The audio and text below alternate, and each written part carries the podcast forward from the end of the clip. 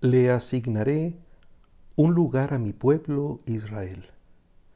Lo plantaré allí para que habite en su propia tierra. La promesa a David mira al mismo pueblo del que él fue constituido jefe, sin dejar de aludir a su condición anterior de pastor. Ser plantado en la propia tierra es llegar a habitar en ella con estabilidad, en armonía, con paz.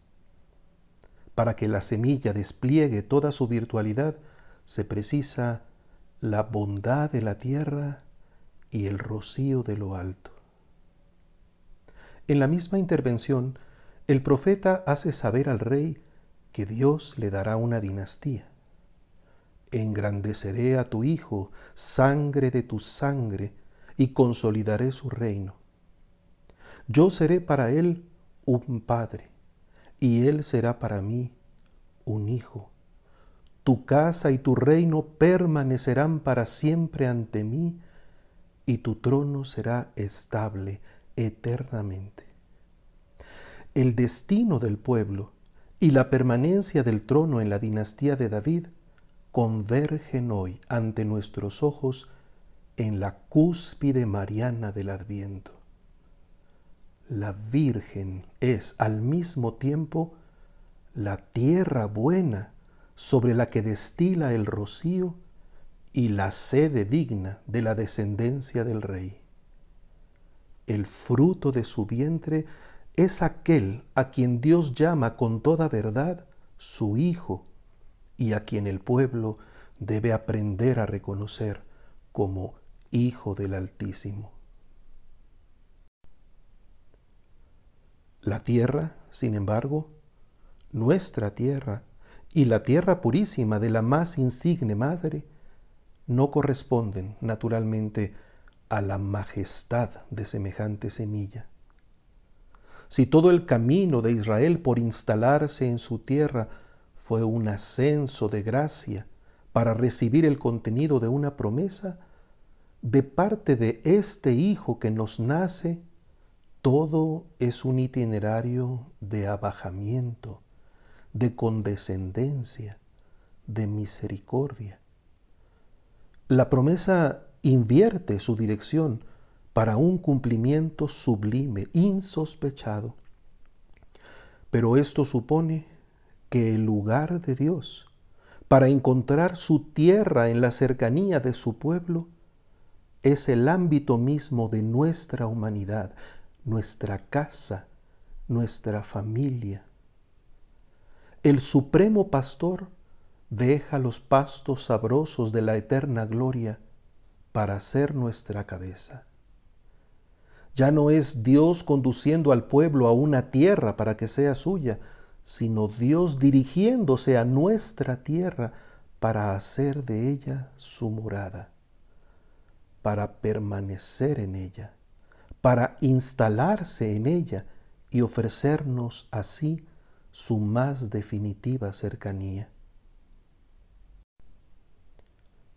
El arca de la alianza permanecía en una tienda de campaña cuando David se había acomodado ya en un palacio de madera. Y el Señor no permitió que se edificara aún el signo del templo, desde donde pudiera intuirse su majestad y se tuviera la certeza de su mirada compasiva, posada establemente para bendecir al pueblo. No desdeñaría que tal signo se construyera, pero permitió primero con su promesa que la condición pastoril y peregrina del pueblo mismo se identificara con el itinerario de salvación de la humanidad entera. El divino beduino amó su tienda y no dejó de estar en camino hacia ella, hacia nuestro campamento, para que tampoco nosotros dejáramos de dirigirnos a su gloria. Incluso David, en su descendencia, vería resquebrajarse la estabilidad de los reinos, para que la expectativa de la unción divina no se conformara con los señoríos de este mundo. el tronco arraigaría en su fundamento último solo cuando Dios mismo fuera su suelo. Para ello, Dios mismo quiso arraigar entre nosotros. La iglesia se detiene ahora en la contemplación de la Virgen Madre, porque ella refleja su propia vocación y en ella se entrelazan las raíces del cielo y de la tierra. Ella es el barro mismo de nuestra raza en la expresión mejor lograda de su figura. Es hermosa, como no hubo antes ni habrá después mayor hermosura. No ha perdido el prístino mirar de Eva, la curiosidad bendita de su despertar y la integridad perseverante de quien se sabe sin rubor cercana a Dios.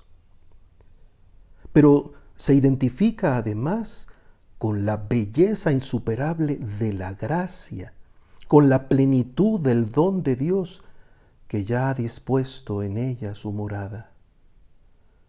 No hay para el espíritu de vida y santidad espacio más adecuado fuera del cielo mismo que aquella virtud serena y confiada, abierta a la palabra y consagrada por el Padre.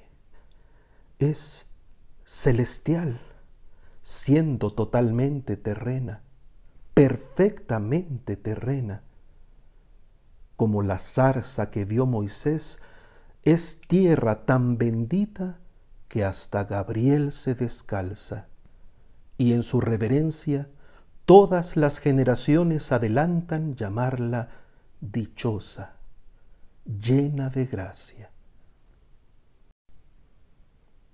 Pero no debemos confundirnos. El embeleso que nos suscita no ha de ignorar que es auténticamente nuestra hermana, tan familiar como la niña más querida, consentida sin volverse nunca arrogante, disponible sin ser nunca servil. El verbo en persona quiere llamarla mamá y se hace unos labios de barro para poder pronunciarle su palabra. Solo por ella valdría la pena encarnarse. Y sin embargo, no es por ella, sino por todos que la elige a ella como templo, y en ella hace suya nuestra tierra para entregarnos la tierra del cielo. El secreto de los siglos late ya en su vientre purísimo. Hace falta guardar silencio, recogerse, y guarecerse de la vocinglería. Cuando muchas cosas nos ocupan e inquietan, una sola es necesaria. Para llegar a escuchar la palabra, callemos mientras ella se gesta y miremos arrobados y enternecidos la buena tierra en la que se ha trasplantado. Las manos de María se juntan en gesto reposado y cuando ella dice que sí, el cielo y la tierra se alegran. Alegrémonos nosotros. Y si un murmullo nos brota del corazón, que no sea sino un Dios te salve María, llena de gracia, el Señor es contigo bendita tú entre las mujeres, y bendito el fruto de tu vientre, Jesús.